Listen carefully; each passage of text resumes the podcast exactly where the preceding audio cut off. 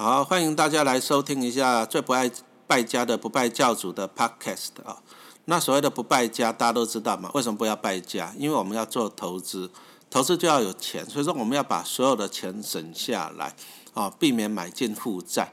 那什么叫做负债嘞？负债其实定义很简单呐，钱会从你的口袋流出去，就是负债。哦，所以说我们尽量不要败家，我们不要去买进这些负债，而是把我们所有的钱都怎样努力拿来怎样买进资产。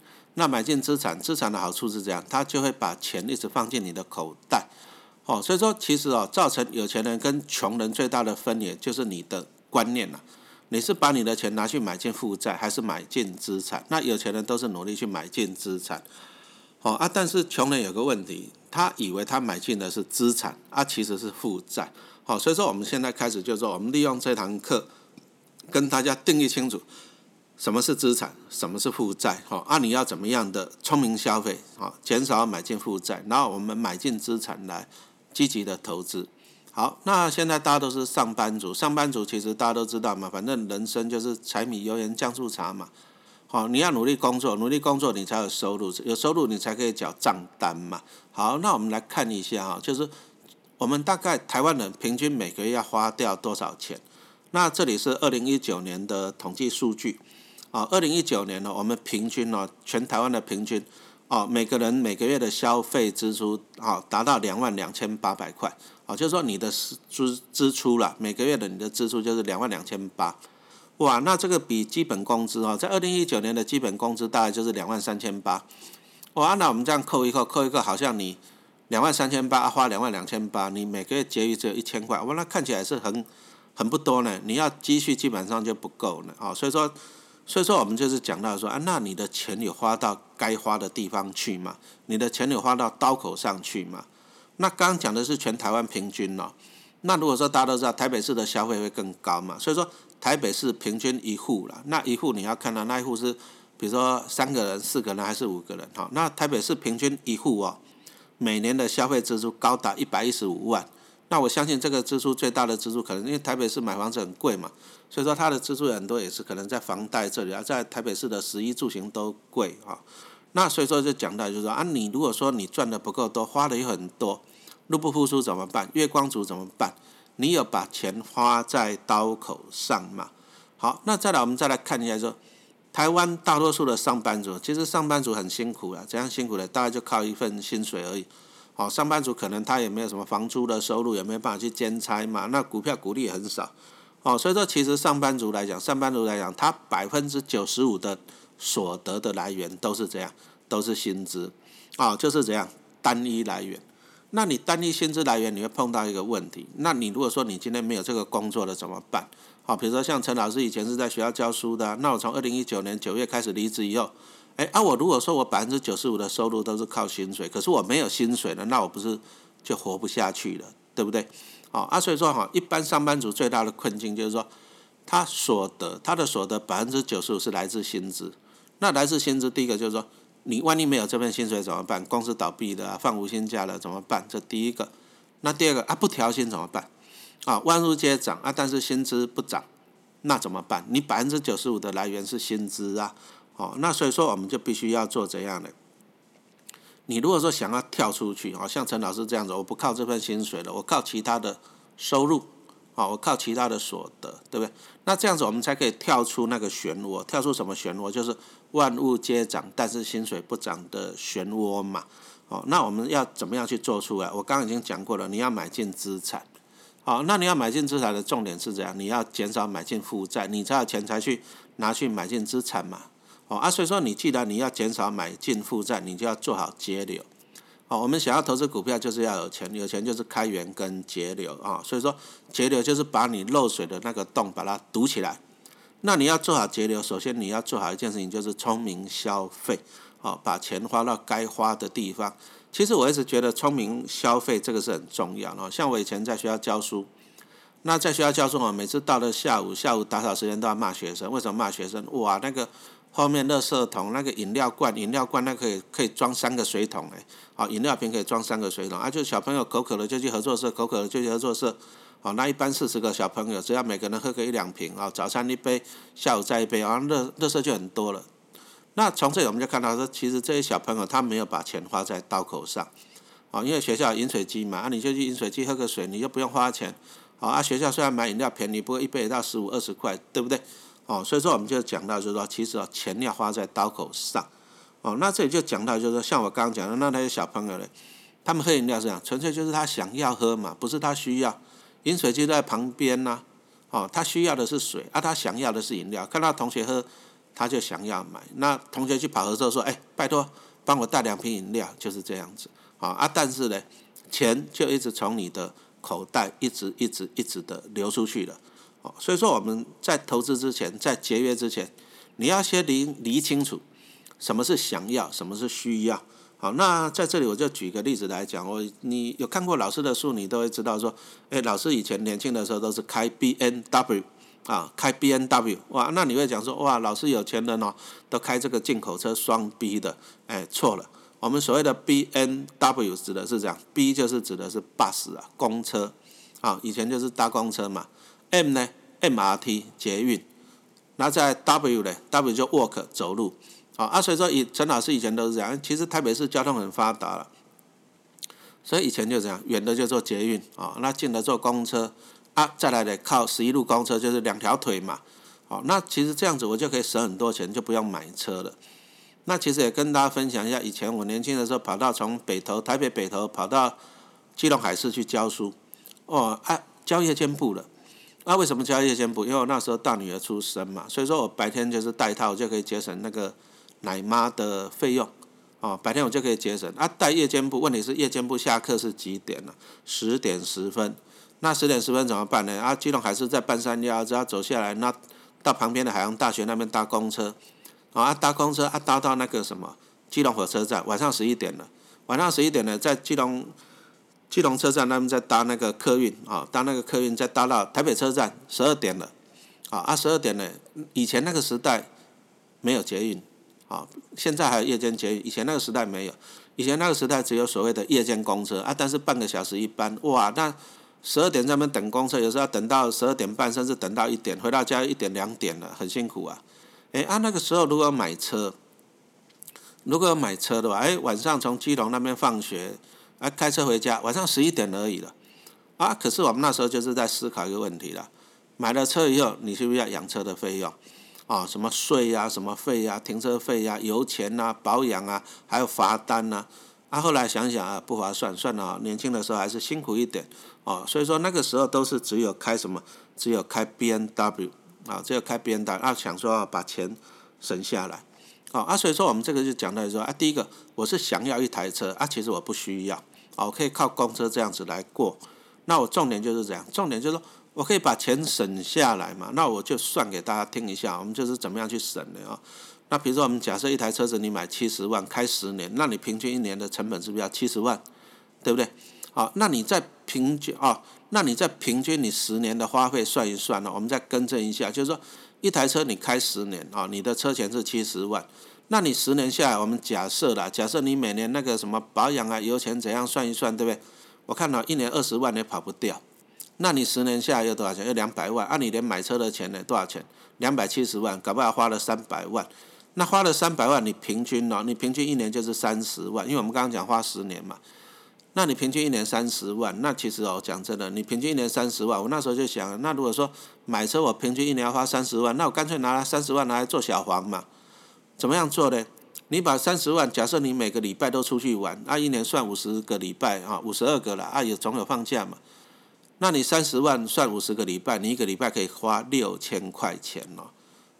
光做小黄你就花就有六千块钱可以花。哦，所以说我以前年轻的时候怎么算，我都觉得买车不划算。哦，那个是我想要，但是我不需要。好，那同样的就是说哈，我们来看一下，有些东西是我们的一些哎，你的观念会错误的。哎，肚子饿了吃饭是需要啊，所以说要吃饭啊。但是逛夜市看到大鸡排的，啊，是你想要了，但是你不需要嘛，对不对？那同样的，你如果说包包里面有装个水壶，你喝自来水，啊，你喝开水好了，哎，这个是你需要。好啊，但是逛夜市，你吃鸡排你会口渴嘛？那你一定会想要买真奶嘛？啊，那那那个就是你想要，哦，所以说我们刚刚讲到就是说，你要去理清楚你是想要还是需要？那包含我看过我一个朋友怎样啊，就很喜欢买那种什么名牌的精品哦，鞋子一双要两万块，然后鞋柜要排得满满的才会很爽。那一个包包三万要五万，还要进口的，那也要整个柜子要排得满满的才很开心。那这个是你想要啊，到最后没有上班了才会烦恼说鞋子太多了，包包太多了，那想要拿去卖二手，问题是卖出去二手的价格只有当初买的十分之一都还不到啊。啊，那这个就是说你想要，但是你不需要。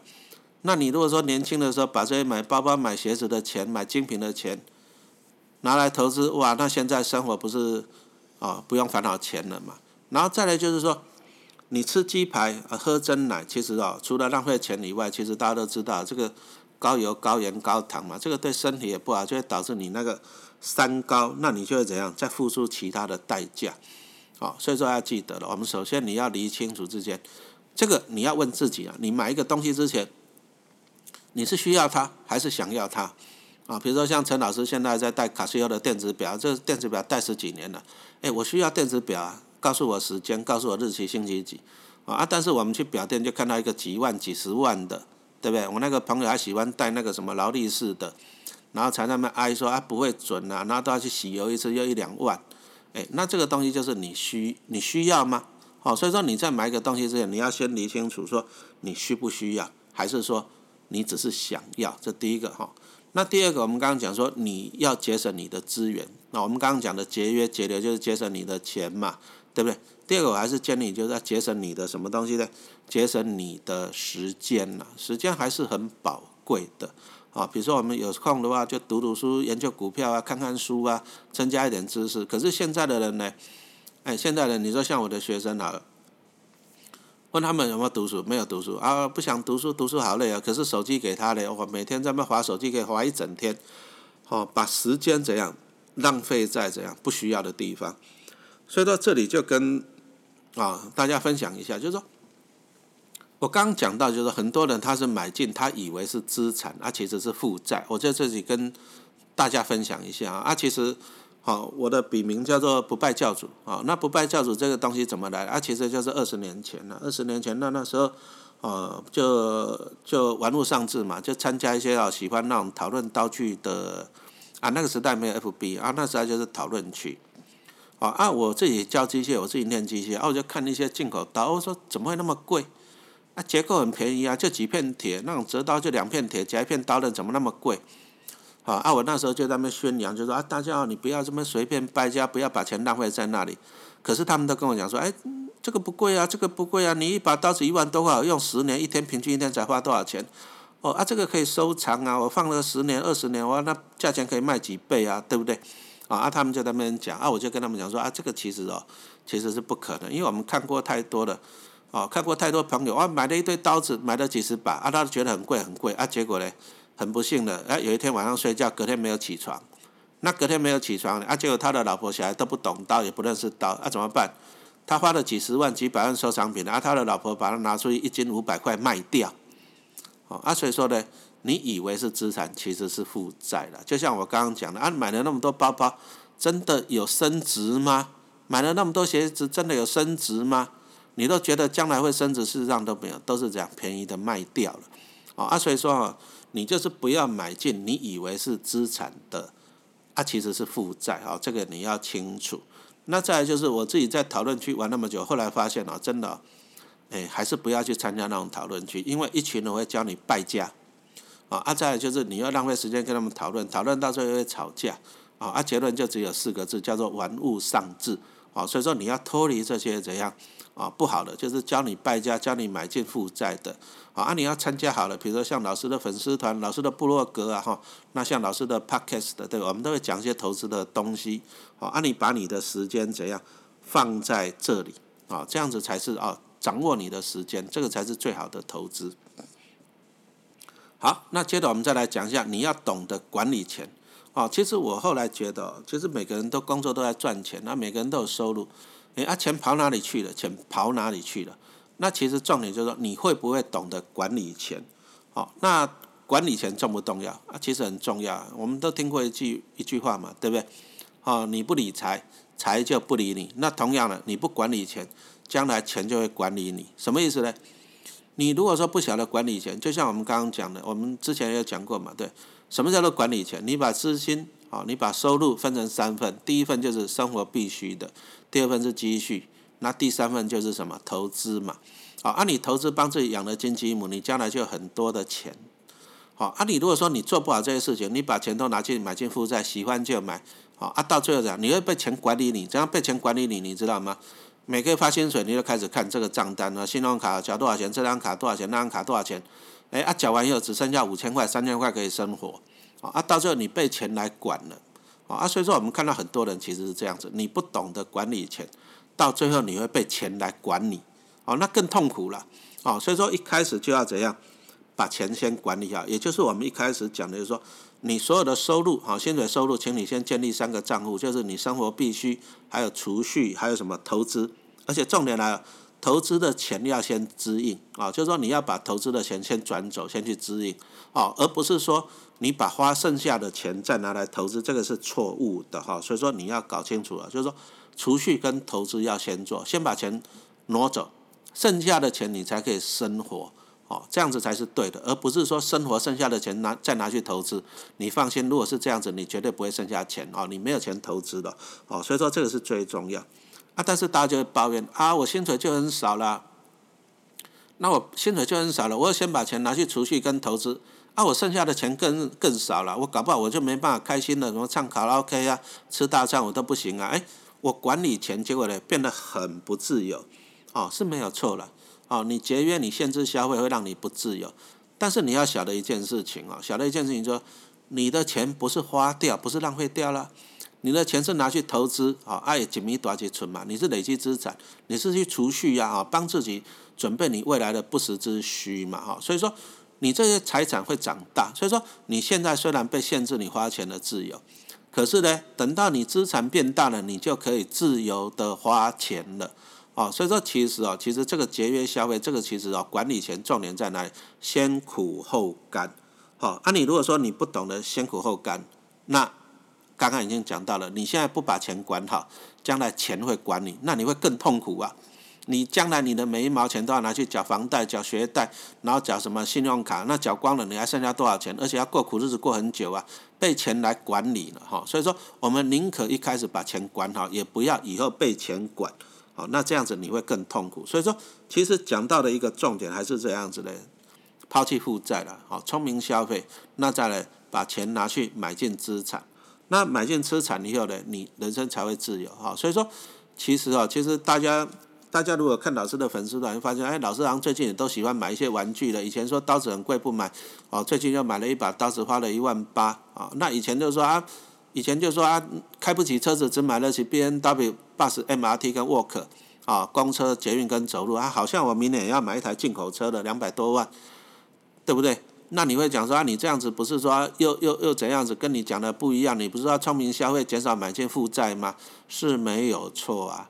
但是我常常讲说，我们不败家，我们为什么不败家？我们不败家的目的是去累积资产。那累积资产完以后，我就靠资产来帮我败家嘛？可不可以？当然是可以啊！哈。所以说，我举个例子来讲啊，比如说，我记得两年前嘛，两年前我在装潢新家的时候，哇！哎，讲真的，装潢也不便宜啊！房子装潢真的也不便宜，随便算算两三百万也是跑不掉。可是因为我有投资一些股票，啊，什么叫做投资一些股票啊？比如说我们来讲一下，大家都会嫌房子很贵啊，嫌房子很贵，你第一个你嫌房价很贵，第二个你会想到什么？想到建商赚很多的钱嘛，是不是啊？然后再来。盖房子需不需要水泥？哦，那水泥要赚你的钱嘛，所以说我就长期投资一些哦好的一些，比如说我自己有长虹建设的股票，也有远雄建设的股票，诶，啊这两家其实最近几年殖利率配的股息都还不错。那我还有长期持有那个台泥跟亚泥的股票，诶，啊你盖房子需要水泥，台泥亚泥赚钱，啊我是他的股东啊，啊他会赚钱给我，哦，啊在这些建商赚很多的钱，那没关系，啊建赚很多的钱，我是他的股东。哦啊，所以说大家有没有了解到一个概念？买房子很贵，装潢房子很贵啊，但是我从建商、从水泥商那边领股利来缴这个账单。哦，所以说我们就讲到说不败家啊，其实讲实话，不败家有违人性啦，每个人都蛮希望败家。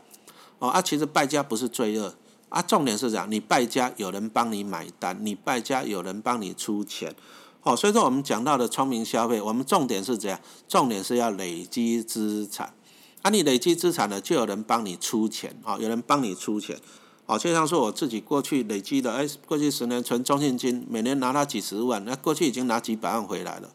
哦，那我过去这样从中信金拿几百万回来，所以说我买个进口车，买个宾士车，哎，中信金买单嘛。哦，所以说要败家可以，你要先累积资产。啊，你累积资产完了以后呢，却有人帮你买单。所以说哈，其实有一个观念呢，其实投资的观念就是我们听过一句话讲，哦，穷人靠工作。为什么穷人靠工作？我们开宗明义已经讲过了，从穷人啊，不要讲穷人，上班族他主要的钱的来源，百分之九十五就单一来源就是薪资，薪水不涨或者是没有薪水的，他就都没有，因为他百分之九十五的来源是薪资来源哦，所以我们就讲了，穷人靠工作，但是有钱人想的不一样，有钱人靠什么？有钱人靠资产，好，有钱人是他是这样，像老师的过去二十五年的过过程就是这样。我过去二十五年的过程，就是靠我自己的主动收入啊，薪水，啊，那再来我就去兼差，到夜间部去兼差，写教科书赚版税，好，那再节约消费，当个不败家的不败教主，那我把我所有的资金就把它累积起来，买进资产，啊，我努力买了二十五年的资产，那我创造了股利的现金流，每年安稳领股利，大概可以领个两三百万左右，那我既然有鼓励进来了，我自己去消费，比如说我房子啊、装潢啊、车子。哎，有人帮我买单了嘛？是不是？所以我们这一课讲的就是说，聪明消费，重点就是说，第一个你要节约，减少买进负债，那你要持续去买进资产。那等到买进资产以后，你再去买进车子、买进负债，可不可以？可以，因为有人帮你买单。好，谢谢大家。